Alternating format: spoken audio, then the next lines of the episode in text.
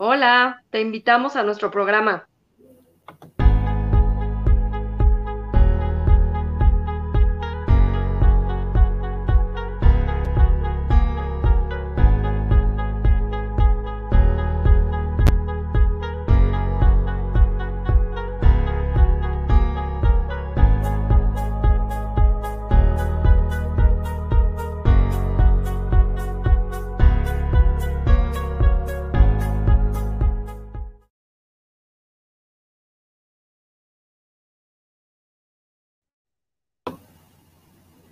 Bienvenidos, ¿cómo están?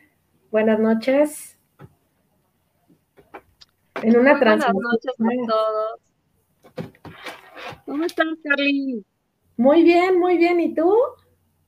Muy bien, gracias.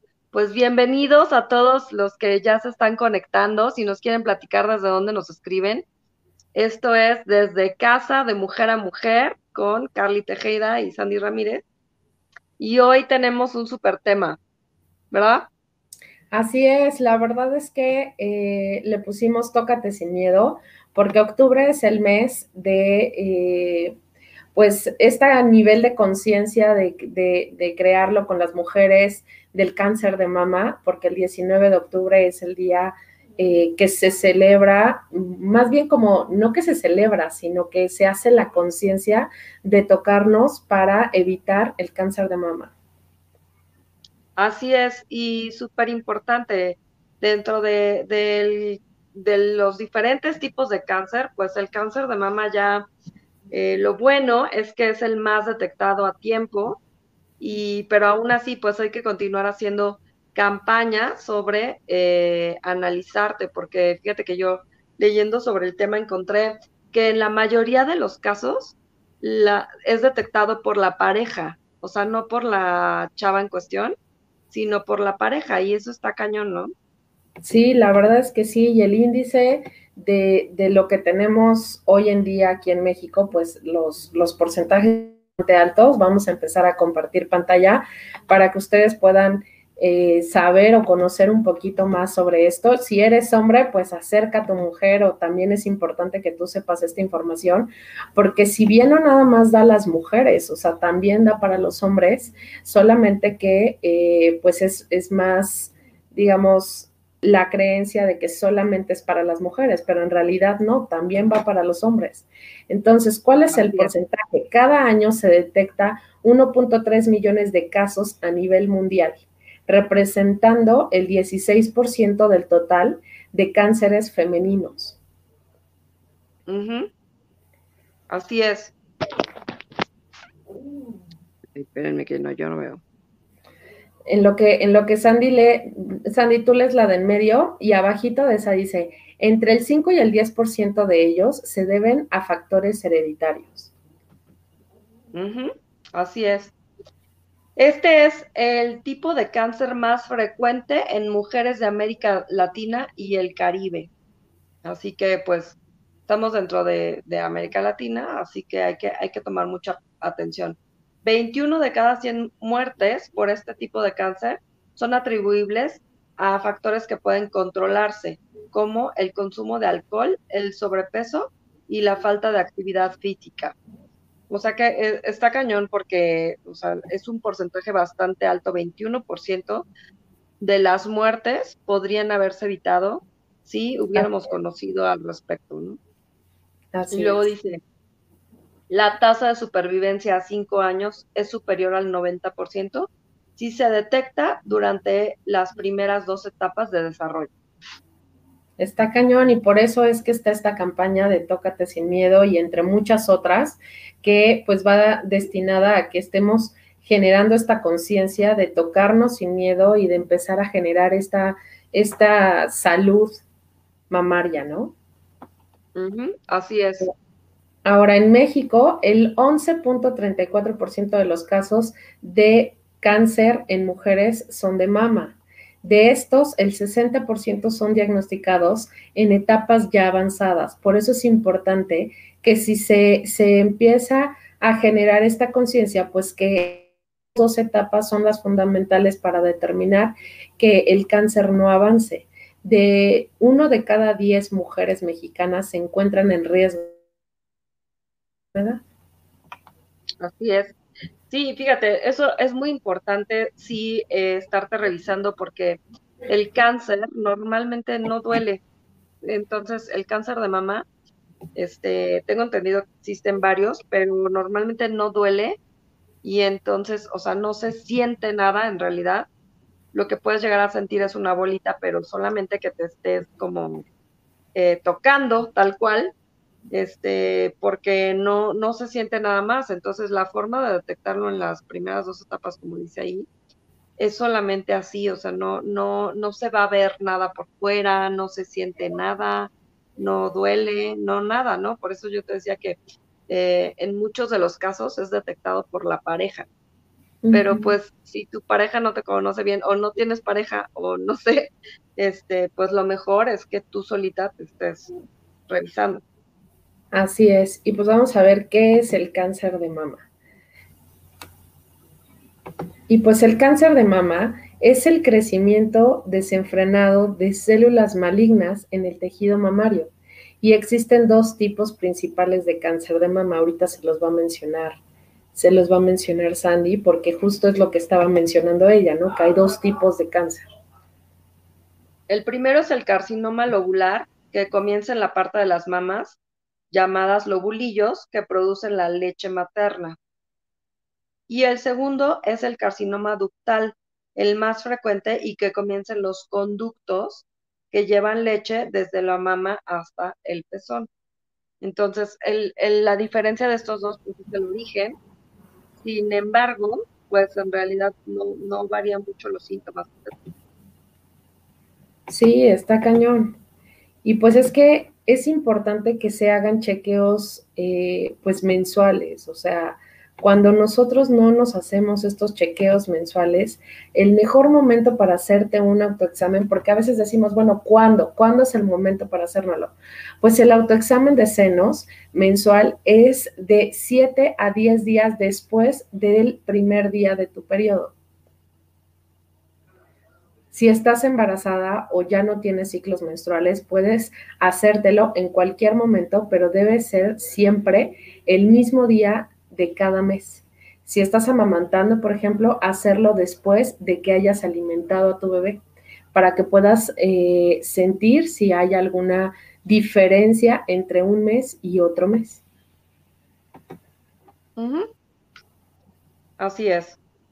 Y fíjate, ah, exacto, esto que decir, ¿cómo prevenir el cáncer de A partir del, porque fíjate, a lo mejor tú piensas, tú que nos estás viendo, no sé qué pienses, pero muchas veces piensas como de, no, yo estoy muy chava, no necesito eso, o yo no he tenido hijos, o yo ya tuve hijos, no, o sea, tenemos como muchos estigmas que pensamos, no, yo no necesito por la razón que sea, y la verdad es que sí, sí, siempre requerimos estarnos revisando. Entonces, aquí vemos, por ejemplo, cómo cuidarnos. A partir de los 18 años, revisarte los senos cada mes. Ahorita más adelantito, si tú te estás preguntando, bueno, pero ¿cómo se hace eso? Más adelantito te vamos a dar un esquema de cómo debes revisar. Dos, consulta a tu médico por lo menos una vez al año y solicita tu revisión clínica. Que bueno, hoy estamos hablando del cáncer de mamá, pero pues también para que te hagas tu papá Nicolau, que también previene o, nos ayuda a darnos cuenta del cáncer, ¿no? En la matriz también, cualquier tipo de situación que haya ahí, ¿no? Y ya a partir de los 40 años, hay que realizar además una mastografía y ultrasonido diagnóstico. Y es que sí, o sea, dicen que las mastografías duelen muchísimo, sin embargo es bien importante que generemos esta conciencia de hacérnoslas o hacértela ya después, por ejemplo, las mujeres que, no somos, que todavía no, no hemos sido madres, nos recomiendan que todavía no la hagamos hasta que seas mamá o que ya hayas cumplido los 40 años. Y si piensas un poquito del dolor que vas a sufrir, a lo mejor unos 30 minutos en lo que te hacen el estudio, pero la diferencia va a ser abismal a tu calidad de vida, evidentemente, y no atravesar por todo este proceso que es bien doloroso. Así es. Y pues bueno, hay varios tipos de, de, de poder eh, checarnos, ya sea en la ducha, ya sea acostadas, ya sea paradas frente a un espejo, pero pues bueno, vamos a ir hablando poco a poquito de esto. Si quieres, Andy, empezamos con la de la, la ducha.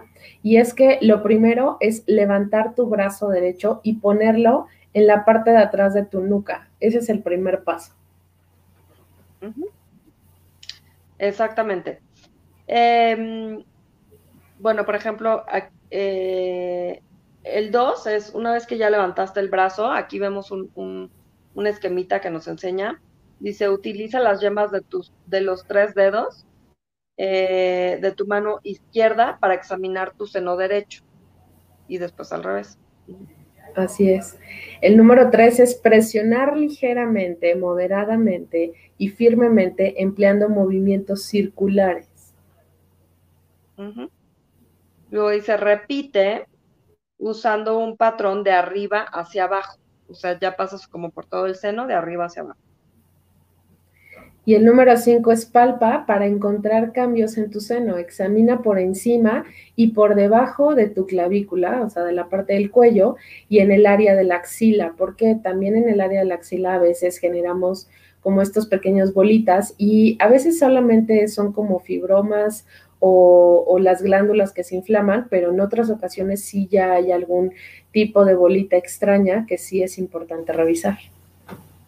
Exactamente, sí, porque también en toda esta parte de, abajo de la axila hay glándulas mamarias. De hecho, eh, pues te puedo contar, ¿no? Que quienes ya fuimos mamá, pues justamente toda esta parte también se te llena de leche y duele ella. Entonces, pues necesitas revisarte. Eh, e, este, este mismo esquema nos dice que el mejor momento para hacerte un autoexamen de senos eh, mensual es de 7 a 10 días después del primer día de tu periodo, ¿no? Lo que mencionabas hace rato. Así es. Y ahora, hay autoexploración de la mamá cuando estás acostada. Cuando estás acostada, eh, es igual poner la mano eh, detrás de la nuca para poder como abrir absolutamente como todo tu brazo y generar movimientos concéntricos, que son como movimientos circulares, y movimientos verticales. Exacto. Sí, es, es, igual, ¿no? Primero circulares y luego verticales y luego lo vuelve a mencionar que hay que palpar la axila y al final presionar suavemente el pezón para ver si hay algún tipo de secreción. Si no estás lactando, pues no debería de haber ningún tipo de secreción, ¿no? Así es. Y frente al espejo es casi igual, solamente que los brazos los pones atrás de tu cintura para identificar si hay algún seno que se muestra de una manera diferente al, otro y empezarlos a comparar. Primero es buscar diferencias entre las mamas. La otra es buscar cambios en la textura de la piel. Y luego revisar la forma del pezón, que no sea como que no haya como anormalidades o tú que te conoces que no percibas que hay en tu pezón. Y observar la forma y el contorno del, seno en general. Ahorita que dijiste ah. tú que te conoces, creo que está cañón porque lo más fuerte es que no nos conocemos. O sea, hay tanto estigma, ¿no? Sobre la mujer que, eh, a veces incluso verte al espejo, a la cara, que normalmente pues te vas al espejo y te arreglas, pero solo verte al espejo sin hacer nada eh, puede llegar a ser incómodo.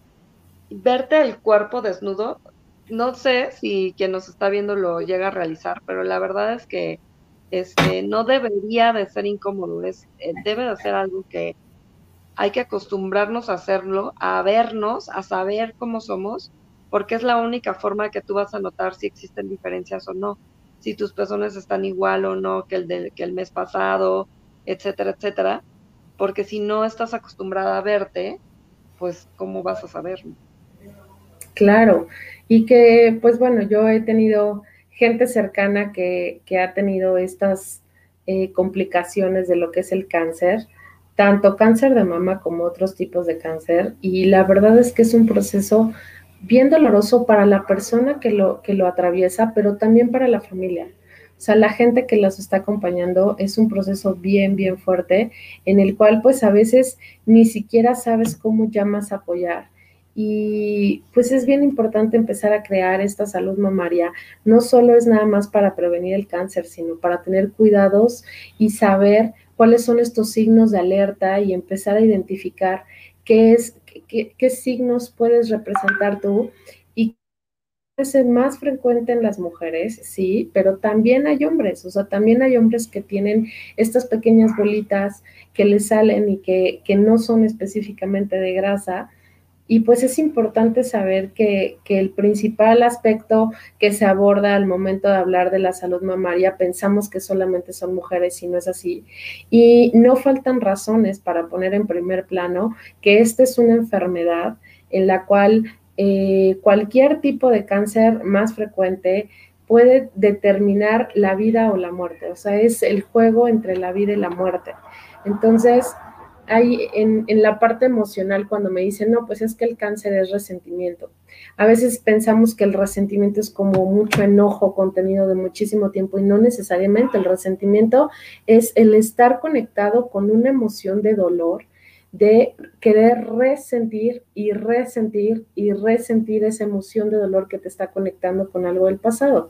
Sin embargo, ya para que aparezca el cáncer es porque ya dejaste pasar muchísimos síntomas, porque no lo has manejado y porque ya no, sino ya es una enfermedad que acompañada de la parte emocional, acompañada de la familia, se puede llevar de una manera, eh, pues, equilibrada y yo tengo mucha gente conocida que ha vencido temas de cáncer.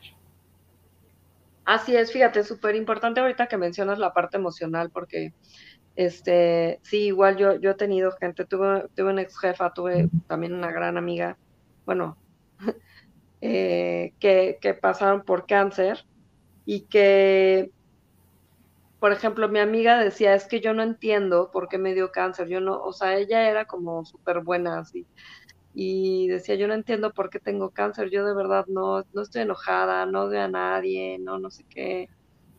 Y, a través de, terapias y reiki y así, encontró en dónde estaba su enojo y todo, pero ella no, lo lograba ver al principio. O sea, evidentemente cuando tu cuerpo manifiesta algo, es porque lo tienes muy, muy, muy escondido. Entonces, a lo mejor tú piensas como, pues no, yo no estoy enojada, yo no odio a nadie, yo todo bien, no creo que a mí me dé, ¿no? Pero la verdad es que revísate, porque si el cuerpo manifiesta algo así, a veces justo lo manifiesta porque no nos damos cuenta, no sacamos el sentimiento de la forma adecuada. Yo lo que te digo, esta, esta chava, este, pues yo lo que veía es que es, es, tan buena, tan buena, tan buena que, que a lo mejor nunca se permitió explotar o enojarse o expresar los sentimientos de una forma abierta y, y pues eso quieras o no, se manifiesta de otra forma. ¿no? Así es, así es. Vamos a saludar a gente de redes sociales que nos está escribiendo. Hola, Berito, ¿cómo estás? Nos pone que muy buen tema. Qué bueno, muchas gracias. Qué bueno que te funcione el tema. Y dice, hacerse una revisión general anual es prevenir. Por lo tanto, es amarte y quererte y estar consciente de que soy lo más importante para mí misma. Ay, qué bonito. Sí. tal cual. Sí, o sea, realmente creo que cómo prevenir el cáncer es una de las preguntas de salud más buscadas en Google, ¿no? O sea, cómo reducir el riesgo y prevenir estos tumores que eh, ojalá todos fueran benignos, pero que en muchos momentos también pues ya están avanzados o que ya son malignos y entonces eh, la prevalencia del cáncer aumenta en el mundo de la mano de una mayor longevidad y un aumento de los malos hábitos que a veces tenemos y que no conocemos. No conocemos que a veces muchos hábitos alimenticios pueden generar también esta situación, que estos hábitos de, las, de la parte emocional, como bien decía Sandy, de quedarte las cosas guardadas, de no querer trabajarte, de pensar que no pasa nada, de decir mejor para después, mejor cuando tenga tiempo voy al doctor, eh, ahorita tengo mucho trabajo, este, la verdad es que no es tan importante para mí, estoy joven, no tengo porque he tenido chicas tanto jóvenes, ¿no? A partir de los 20, 22 años, que han tenido situaciones así, como también mujeres de 40, 50 años. Entonces, es bien importante saber que la enfermedad del cáncer de mama no es, no discrimina edad, o sea, puede darte tanto joven como en tu edad adulta, haya sido mamá o no haya sido mamá. O sea, no es como un factor que determine de, ah, pues si ya fuiste mamá no te va a dar. Eso no es real. Y hay muchos hábitos que nosotros tenemos que no les hacemos caso y que evidentemente son factores de riesgo para nosotros mismos.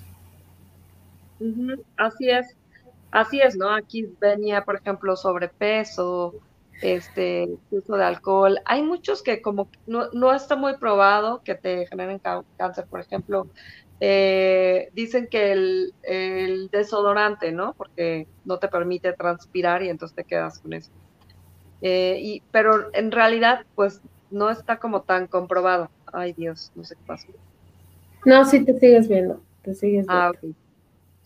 Este, entonces, pues en realidad, yo lo que te diría es revísate, porque es la única forma de prevenir, solamente revisándote y detectando y haciéndote caso, ¿no? Porque a veces dices, bueno, sí tengo una bolita, pero X, yo creo que no es nada, ¿no? Y ya quiere decir cuando ya creció y pues en ese momento a lo mejor ya está en una etapa más avanzada.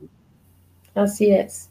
Y pues también el sedentarismo, Sandy, o sea, el que no hagas nada de ejercicio y el que solamente trabajes y no hagas de ejercicio ni por lo menos 15 minutos diarios o 20 minutos diarios, pues eso también determina algo.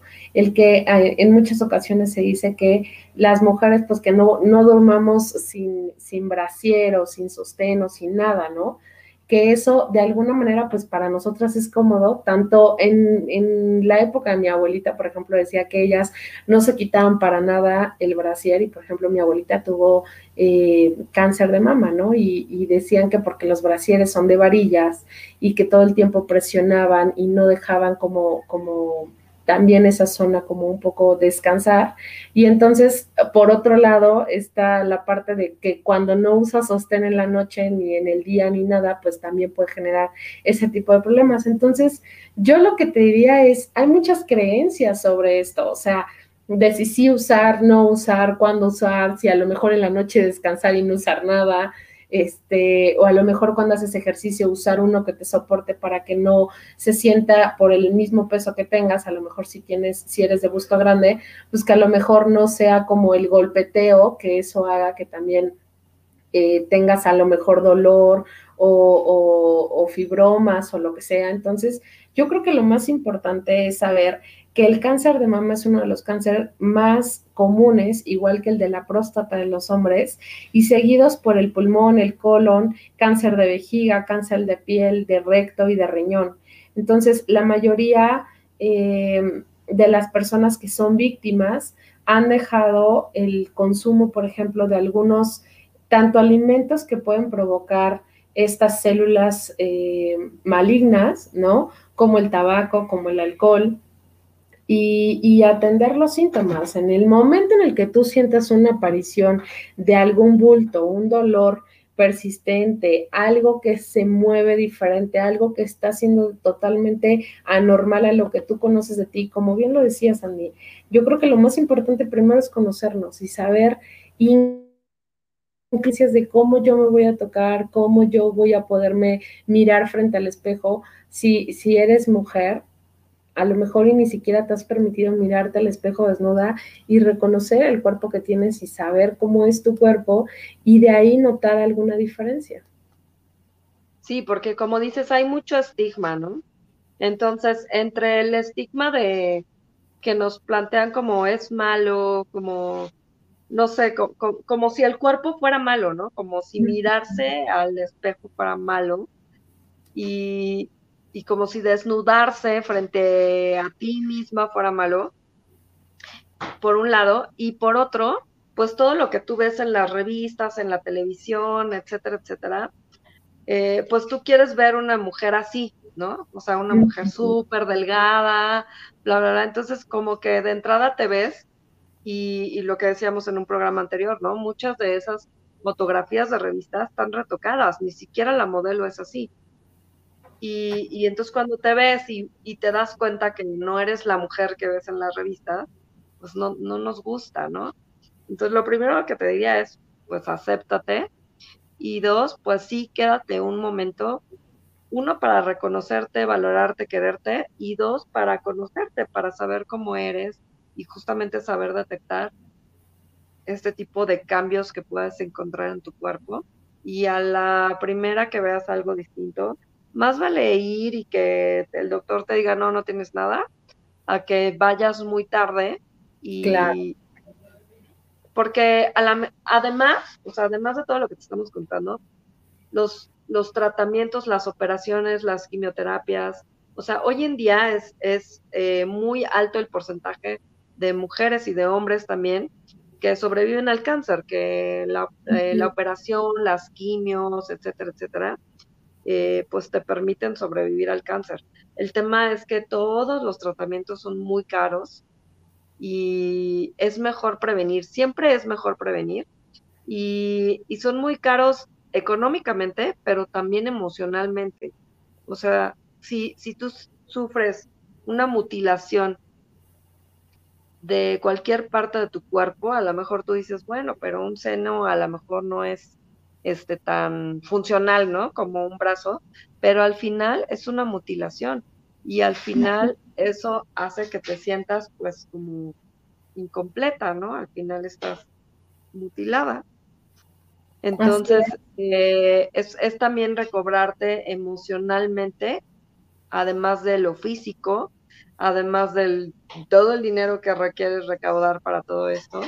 Entonces, siempre, siempre, siempre lo mejor es prevenir, conocerte, que si detectas cualquier bolita, pues que te hagan un estudio y de una vez saber es benigno, es maligno.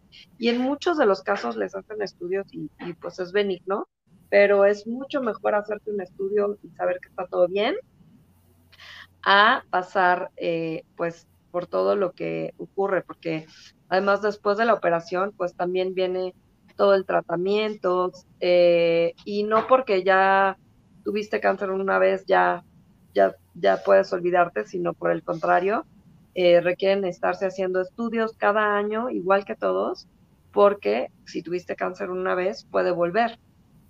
Así es. Sí, sí, sí. Y que desafortunadamente, como bien lo dices, no, no sabemos en qué momento puede volver y que los estudios son recurrentes y recurrentes y que pareciera que todo el tiempo ya vives con miedo de pensar en algún momento va a volver a ocurrir, ¿no?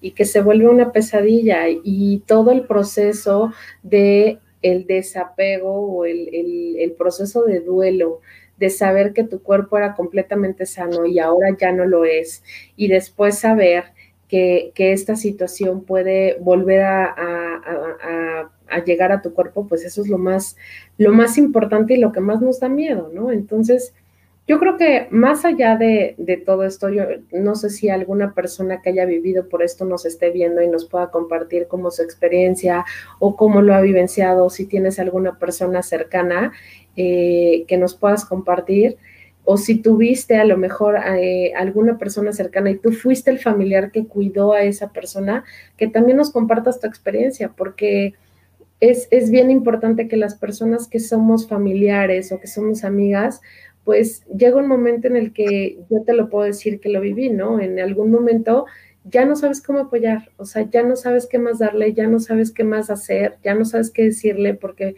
ni cómo decirle cómo te sientes o cómo estás, porque ya sabes que se siente mal, ¿no? Esas son preguntas muy, muy obvias que ni siquiera ya van, pero cómo apoyar, cómo contener, cómo eh, estar al cuidado de una persona así, saber que hay noches de desvelo, saber que hay noches de angustia, eh, de miedo, de, preocupación, más cuando tienen hijos pequeños, más cuando eh, tienen una familia. Entonces es como decir, ¿por qué esperar a que algo así te sacude el alma cuando tú puedes hacer algo antes? Sí, fíjate, yo, yo te decía que yo lo que tuve fue, fue una jefa que tuvo cáncer de mama y pues afortunadamente, o sea, yo lo viví como a nivel laboral y también es complicado porque nosotros, pues lo bueno era que teníamos una directora bastante humana, pero tal vez en otro trabajo la hubieran corrido porque yo la conocí de hecho sin pelo por las quimios y ya sabíamos que cada que le iban a dar quimio, pues iba a faltar a trabajar dos, tres días porque ella intentaba, o sea, hacía todo lo posible por ir a trabajar, pero llegaba y se mareaba, vomitaba, se sentía fatal, entonces era como, mejor vete a tu casa. Y te digo, porque teníamos una directora bastante humana, pero yo decía, es que otra persona a lo mejor la corre y ella con todos los gastos que implica y todo, ¿cómo? No, y aparte todo lo que bien decías, o sea, la corren y luego, ¿qué hace? Ajá, exactamente. Entonces sí, sí era todo un tema de, pues a nivel laboral también ocurren como muchas cosas, ¿no? Entonces, pues todos los demás le entrábamos a, pues a cubrir su chamba.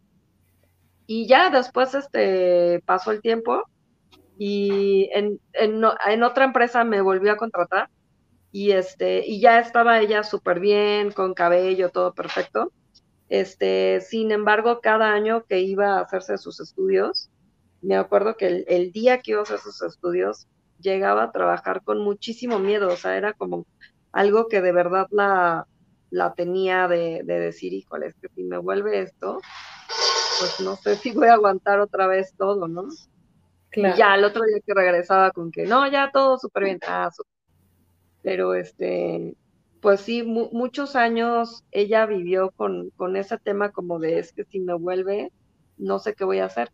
Ella incluso decidió como mejor que me, que me quiten las dos y todas las, las glándulas de las axilas con tal de no volver a pasar por lo mismo.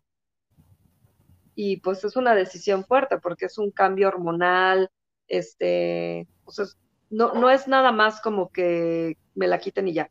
Es un cambio de, de hormonas, de tratamiento, de ella también eligió pues ir a terapia yo creo que tienes que, que ir con especialistas en todos los sentidos, o sea, no nada más con un oncólogo, yo creo que es muy bueno ir a terapia también, en este caso, porque al final, pues estás sufriendo un duelo, como bien dices, ¿no?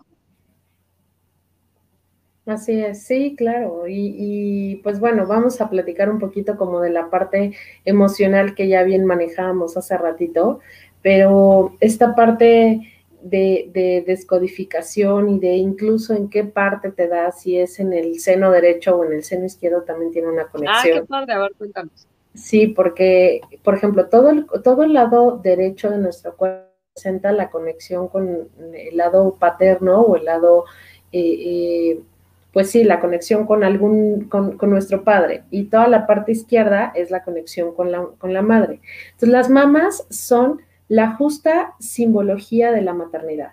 Y cuando se presenta un conflicto interno entre las creencias y las emociones que tenemos por ser mujeres, entre ser mamá, entre ser mujer, entre ser hermana, entre ser amiga, entre eh, mi historia y saber qué legado debo yo de cumplir como mujer, esto te lleva a sentirte a veces culpable por no cumplir eh, no cumplir las expectativas de tu madre o por no cumplir las expectativas de tu linaje femenino, de que todas las mujeres de tu familia han sido de cierta manera. Y entonces, si tú te sales de eso, de lo que a lo mejor si todas estuvieron casadas y aguantaron, es un ejemplo, ¿no? Pero si, por ejemplo, todas estuvieron casadas y aguantaron a la pareja sin importar nada y tú a lo mejor te divorciaste, pues cargas como con un poco de culpa de decir, porque yo estoy haciendo algo diferente a ellas, a lo mejor me están juzgando. Entonces, esto viene a repercutir evidentemente en tu salud, porque no te sientes lo suficientemente merecedora de tener o de cuidar eh, también de ti y de, un, de, de, traer vida a este mundo, de tener un hijo, y entonces puede presentarse un cáncer de mama como una forma de autocastigo. Eso es en la parte como de biodescodificación. Ahora, recordemos que nuestras emociones y nuestras creencias tienen todo que ver, o sea, tienen una conexión. El otro día, en una charla que hice con las chicas de Supermujer, les decía algo que incluso en ese momento me salió y yo no era consciente de eso y después Vero me dijo, tienes toda la razón. O sea, las emociones, nuestras emociones son un vehículo, son como el cable que nos conecta con el pasado. O sea, vivimos algo del pasado, pero la emoción de nuestro presente es la, emoción es lo, el cable, el USB que nos conecta al pasado. Entonces, tiene todo que ver las creencias y las emociones. Cuando nos juzgamos tan duramente, nos llenamos de rabia o de creencias negativas hacia nosotras mismas, de no sentirnos bonitas, de no sentirnos libres de amar, de no sentirnos libres de crear una conciencia diferente, de estudiar una carrera diferente, de viajar, porque a lo mejor la creencia de la familia es no puedes salir de casa, ¿no? Entonces nos sentimos fracasadas en el momento en el que no cumplimos lo que nosotras quisiéramos, pero por el familia no lo podemos hacer. Entonces nos sentimos como fracasadas y esto tiene que ver con el cuarto chakra, que tú eso ya lo puedes explicar, Sandy, y con el derecho de amar y de ser amado. O sea, ¿qué conciencia tienes sobre qué tanto puedes amar, pero también qué tanto te permites ser amada. Hay muchas ocasiones en las cuales tienes a una pareja que está ahí constantemente contigo y a lo mejor él no te entrega el amor que tú quisieras, o sea, a lo mejor él no es apapachador y tú quieres ese apapacho. Entonces es importante conocer cómo te gustaría ser amada y expresarlo y compartirlo porque toda esta dinámica se puede presentar no solamente con los hijos, sino con aquellas personas que pues adoptamos como tales, como la pareja, como los padres, como nuestros abuelos o las personas que han sido enfermos en nuestra familia. Si en nuestra familia hay mujeres que han tenido cáncer de mama, pues tenemos como esta conciencia de la enfermedad y la podemos replicar como un, un patrón de protección hacia nosotros mismos. Como, como si dijéramos, yo los protejo porque tengo mucho miedo a que si no lo hago, eh, se derrumbe mi familia. Entonces vuelvo a presentar esta, esta situación, esta enfermedad, para tener esta conexión con esa mujer que también sufrió en mi familia. Está bien interesante toda esta parte de la emoción y de las creencias. Platícanos del cuarto chakra, Sandy. El cuarto chakra es el que tenemos en el corazón, se llama Anahata Chakra y eh, ese es justamente el chakra que, bueno, los chakras vibran y eh, de acuerdo a cómo vibran, pues formas tu aura, ¿no? Y entonces requieres tenerlos como todos vibrando y alineados.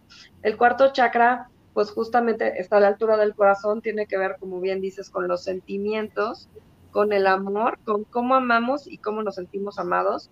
Y a nivel del cuerpo, pues efectivamente tiene que ver con el corazón, las arterias, la circulación, eh, los senos y los brazos también. Entonces está, está todo eso eh, conectado. Efectivamente, pues sí, si tienes eh, un cáncer de mama, pues tiene que ver pues, con tu cuarto chakra y por tanto con todo, e, con, todo eso. Y fíjate, es muy interesante que el, el segundo chakra, que es el que está en el vientre, tiene que ver con las relaciones. O sea, y, y, y son, son los cánceres que más se presentan en las mujeres, ¿no? El de mama o el de vientre. Claro. Y ambos, uno tiene que ver con el amor y el otro con las relaciones. Entonces están como al final como muy eh, unidos en las mujeres. Ok. Y fíjate, por ejemplo, si habláramos de eh, los brazos, que es lo que mencionabas ahorita, los brazos pues es nuestra conexión con el mundo, es nuestra manera de recibir todo en el mundo, ¿no?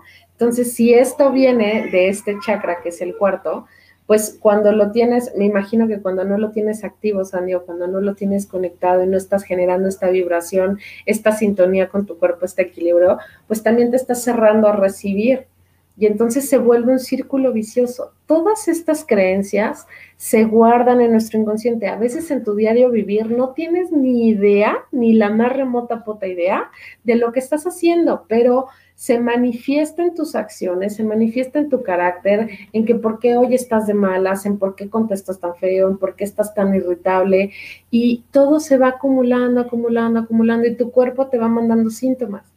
Pero si a eso la unas que no conoces tu cuerpo, que no sabes tu fisonomía, no te, no te este, ¿cómo se dice? No te, pues no te, no te exploras. Entonces, pues imagínate, o sea, ya cuando aparece una situación así, ya es por demás de que dejaste pasar muchísimo tiempo. Así es. Y fíjate, todo este tema de si, si, no te permites verte ante el espejo, no te exploras, etcétera, etcétera, también tiene que ver un poquito con que no te aceptas. O sea, cuando te miras al espejo y dices, no, no me gusta lo que veo, pues tiene que ver con que no te aceptas o con que no aceptas tu cuerpo, ¿no? Como la mujer que eres. Y si no te aceptas y no aceptas tu cuerpo, pues también es muy probable que desarrolles un cáncer. O sea, lo, lo más fuerte ahí es que no es que odies a alguien más, sino que incluso te rechazas a ti mismo. No quiere decir que te odias, porque suena muy fuerte, pero que de alguna forma te rechazas a ti misma o rechazas lo que tú ves ante, ante el espejo. Así es. Y hace rato que hablábamos, antes de que se me olvide, hace rato que hablábamos de que el cáncer no es exclusivo solamente de las mujeres y que también los hombres lo pueden sufrir. Si eres hombre y has tenido esta situación, pregúntate cuáles son tus circunstancias. O sea, ¿cuándo? Por ejemplo, como hombre a lo mejor me niego rotundamente a aceptar mi lado femenino o como hombre a lo mejor me niego por completo a, a recibir amor o como hombre a lo mejor me niego por completo a mostrar mis emociones y hablarlas. Y entonces me, rechazo el amor que puedo dar y rechazo el amor que puedo recibir y de ahí también puedes tener este cáncer eh, eh, de mama, ¿no? O sea, pero en cuestión de los hombres. Y recordemos que somos yin y yang, ¿no? Y que estamos teniendo una conexión eh, más allá de lo físico, también eh, como bien lo mencionaba Sandy, a nivel de las vibraciones, a nivel emocional, a nivel, eh, eh, pues digamos como toda esta parte holística que podemos crear y que los hombres también pueden padecer estas situaciones y que no lo hablan. Imagínate, si, si las mujeres que somos bien platicadoras y conversamos y decimos, ¿no? Hasta cierto punto lo que sentimos, imagínate los hombres que se guardan todo por completo y que fueron enseñados así, a callarse. Nos comparte Peter. Yo tuve un tío que murió de cáncer de mama. Qué fuerte. Y sí, no sé si nos puedas platicar, Peter, un poquito más sobre, sobre la experiencia de tu tío, pero sí, o sea, si a veces como mujeres lo padecemos, imagínate un hombre que a veces no está ni siquiera en la sintonía o en la conexión de poder expresar lo que siente, de poder expresar sus miedos. El decir para un hombre, tengo miedo, es como, como no sentirse... Eh, eh, hombre. Ajá, como no sentirse hombre, como no sentirse poderoso para tenerlo todo, porque incluso lo vemos, ¿no? O sea, que vamos, no sé si a ti te ha pasado con Peter, pero que vas en la calle y que quieres preguntar sobre algún lugar que no conoces y para un hombre es como, no, no, preguntar esto yo debo de saberlo, ¿no? Porque esa es nuestra cultura. Entonces, si ahora nos vamos a enfermedades, el cáncer de próstata, el cáncer de mama, y que aparece en la mama, pero después se va por toda la parte del cuerpo. Qué fuerte.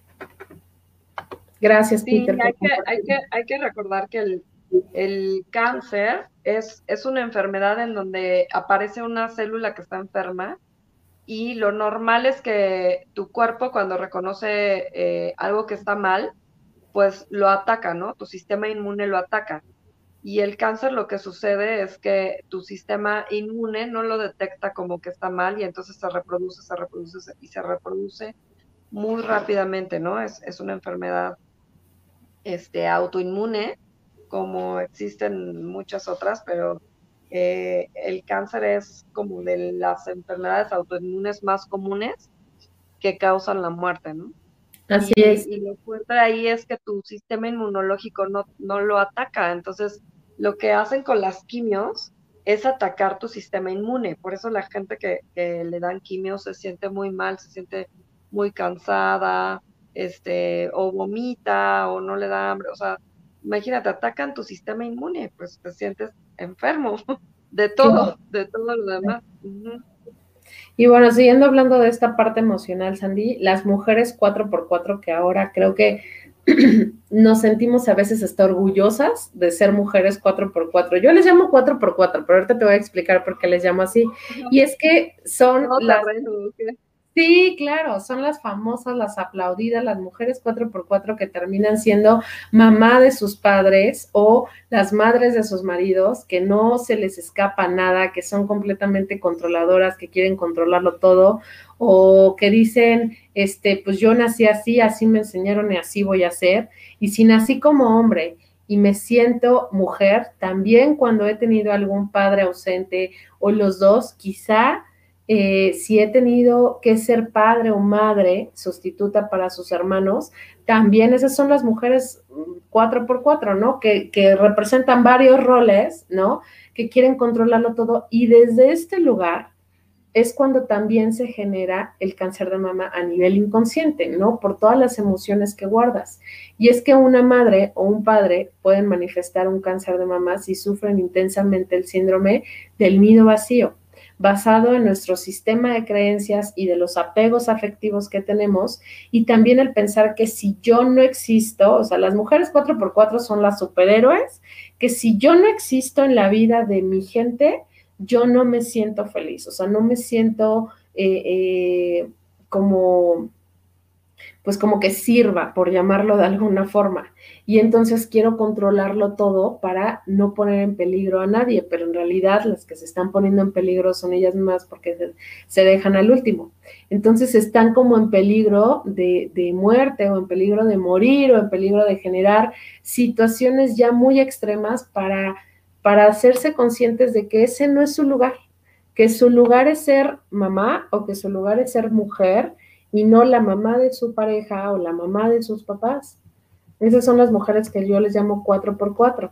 Y que si tú eres una mujer 4x4, pues a lo mejor hoy es el momento de que te des cuenta de que desde todas esas emociones que quieres cumplir y todos los roles que quieres cubrir, te estás olvidando de sentir, de vivir, de, disfrutar tu vida por vivir la vida de los demás.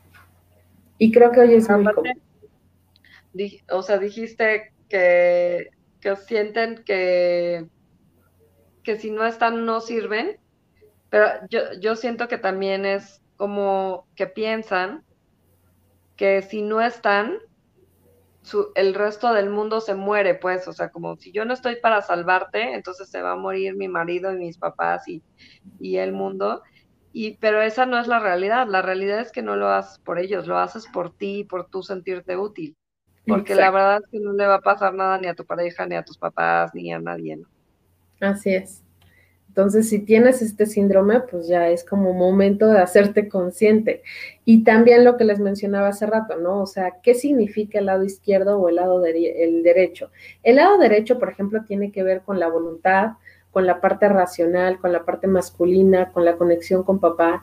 Si el cáncer de mama está localizado de este lado, tendrá que ver con la responsabilidad como cabeza de familia, ¿no? O sea, que son estas mujeres cuatro por cuatro que lo quieren hacer todo, con lo que se espera de mí y con lo que yo pienso que debo de entregarle a los demás o con las expectativas que yo debo de cumplirle a mi familia para yo sentirme bien, con el apoyo que le debo de dar a mi familia porque si no les doy esa contención, no es nada de mi hogar y entonces ahí es cuando aparece el cáncer de mama del lado derecho.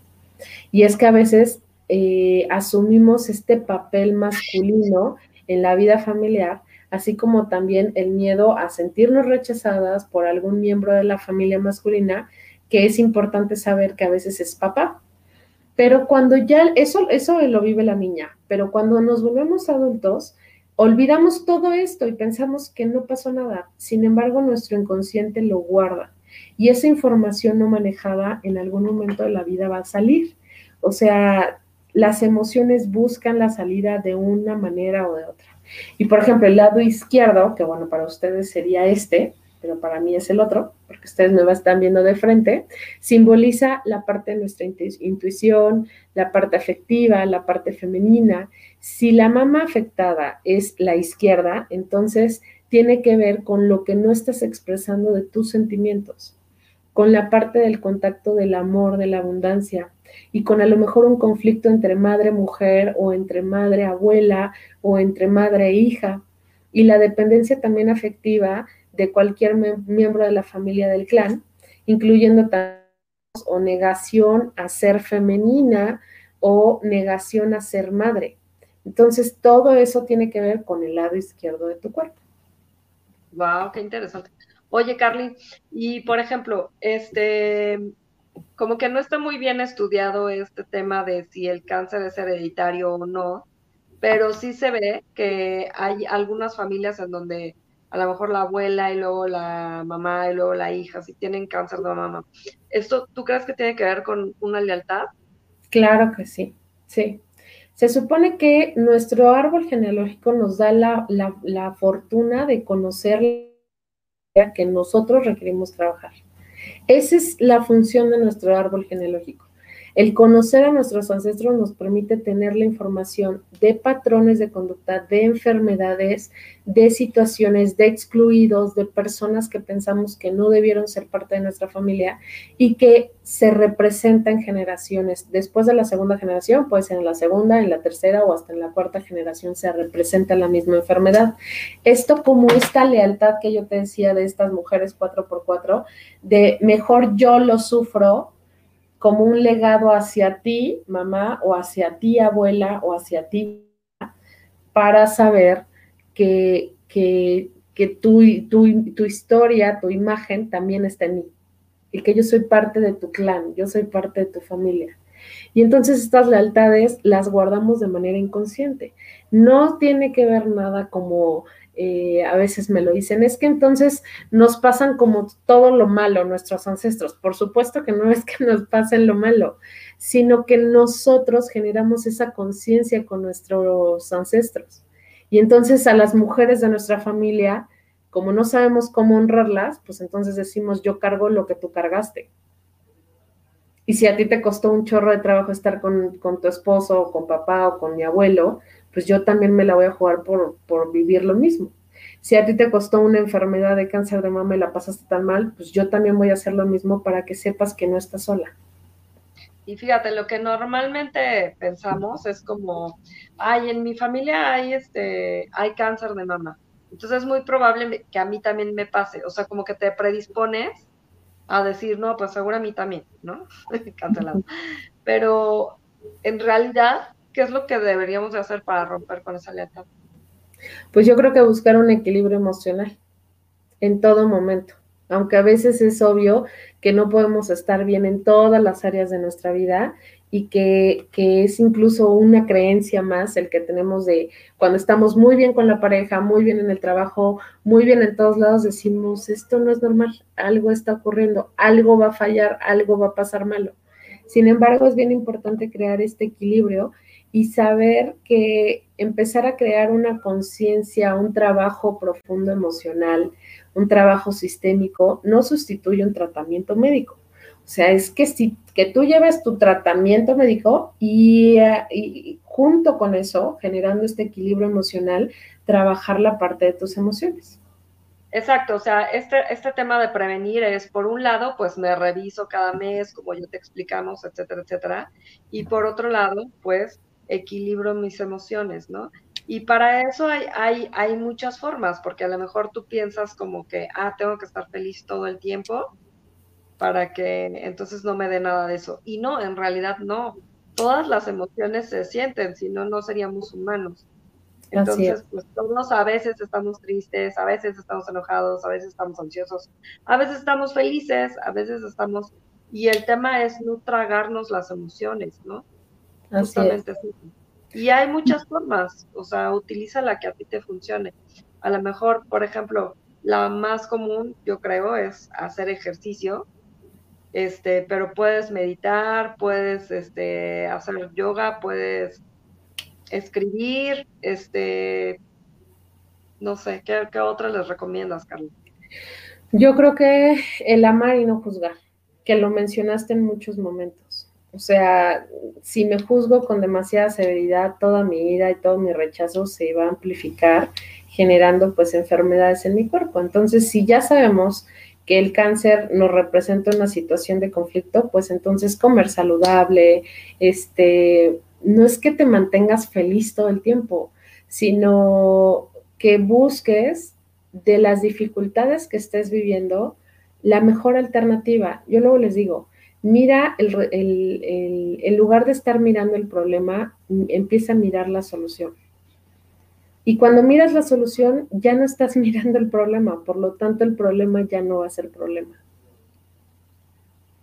Sí, oye, me parece muy bueno lo que les dices, como no juzgarte, porque a veces cuando, cuando comienzas a tomar conciencia de este tipo de cosas, lo primero que piensas es, a, comienzas a culparte en lugar de hacerte responsable, ¿no? O comienzas justamente a juzgarte como de, ah, ya me enojé. No, eso está mal, no me puedo enojar, no debo enojarme, ¿no? O, ah, ya estoy triste. ¿Y por qué estoy triste? No, yo no debo estar triste. Y te comienzas a juzgar como si hubiera sentimientos que están bien y otros que están mal. Y no, los sentimientos solo son como todo, o sea, solo son y ya, no están ni bien ni mal, solo se sienten. Y cuando los sientes, pues solo déjalos fluir y ya, ¿no? no, no hay forma de que tú conozcas lo que es la felicidad si no conoces la tristeza. Entonces, mejor déjala fluir y, y listo, ¿no?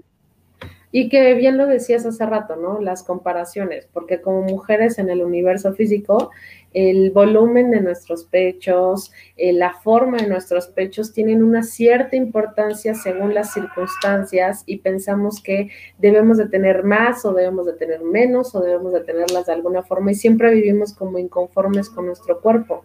Sin embargo, todo tiene que ver con la actitud, con el amor y con la aceptación, yo diría, que tienes de ti misma. Y saber que la percepción que tienes sobre ti y sobre tus emociones va a repercutir en tu salud, este, evidentemente, si tienes emociones reprimidas, pues vas a generar situaciones que, que, te hagan que tu cuerpo empiece a gritar lo que tus emociones o lo que tu boca no quiere decir, ¿no? Entonces, dejar de compararnos, o sea, saber que si tienes a lo mejor senos pequeños, pues es perfecto.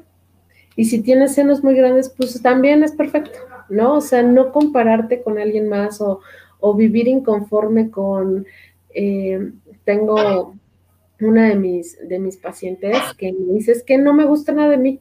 O sea, no me gusta la sonrisa, no me gusta mi cabello, no me gusta la boca, no me gusta mi nariz, no me gustan mis ojos. Y entonces yo le preguntaba, bueno, ¿qué, del, qué de ti es de mamá y qué de ti es de papá.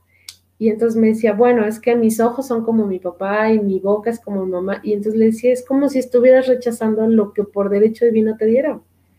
Así naciste y este cuerpo es el que vas a tener toda tu vida.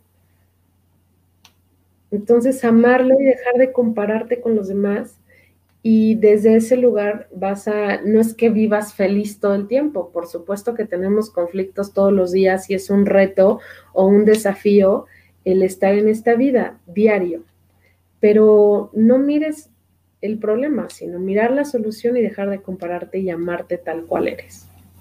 Así es. Y bueno, pues ya, ya se nos acabó el tiempo, esperamos que te haya sido Ay, qué bonito. este programa. Sí, se nos fue como agua. Este, pero pues yo creo que a mí me gustaría cerrar diciéndote que pues hay que cuidarte tanto física como emocionalmente y eh, pues tócate, se vale tocar y se vale revisarte también emocionalmente. Siempre, siempre es bueno hacer algo al respecto de tus emociones, ya sea ir a terapia, eh, hacer ejercicio, no sé, lo que para ti te funcione este, pero siempre estarte revisando, ¿no? Así es. Y yo lo último por decirles de este tema es tócate sin miedo. O sea, realmente estar dispuesta a mirarte al espejo y amarte tal cual eres. Y pues bueno, nos vamos a los anuncios parroquiales. Anuncios parroquiales. Eh, yo voy a tener otra vez este taller, Los cuatro secretos para superar una infidelidad y volver a creer en el amor el día 7 de noviembre. Ahora lo vamos a tener en domingo. Es un taller totalmente gratuito. Si tú te quieres inscribir, déjame tus datos aquí abajo. O eh, si prefieres, escríbeme al 442-749-2878. Ahí están corriendo mi teléfono y el de Carly eh, para inscribirte al taller. ¿Qué más, Carly?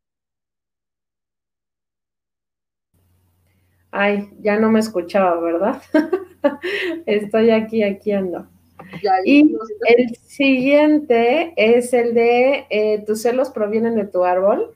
Ya tengo gente anotada, ya tengo gente este, que, ya sabes, como buenos mexicanos esperan hasta el final, pero ya se anotaron y hasta el final esperan el 29 en la mañana a inscribirse. Ajá. Entonces, pues vente a trabajar. Si tienes una relación tóxica, si tú piensas que eres tóxico, si quieres saber si eres celosa, porque todas las mujeres decimos, no, por supuesto que no, yo no soy celosa jamás en la vida. Y claro que sí, somos celosos. Entonces es importante, ya no sé qué estoy haciendo acá. No sé, pero yo me veo grande. ya. ya, ya regresamos a la normalidad. Entonces, si quieres descubrir el porqué de los patrones heredados de tus ancestros y saber de dónde vienen esos celos, hasta dónde aguantar, cómo se protege el adulto, porque el niño eh, pues tuvo algunas experiencias de vida, pero el adulto cómo se protege para entonces ser celoso, de dónde vienen los celos. Vente este 29 de octubre a las 8 de la noche, vamos a trabajar todos estos temas, igual ahí están mis teléfonos. Así es, pues un placer un placer. Nos vemos el siguiente domingo en este nuevo horario, 10 de la noche. A ver qué tal les funciona a todos los desvelados y si no, para que lo vean en la repetición. Los nocturnos. A los nocturnos, ya cuando se están preparando para comenzar la semana. Así es, nos vemos la próxima semana. Bye bye. Bye bye.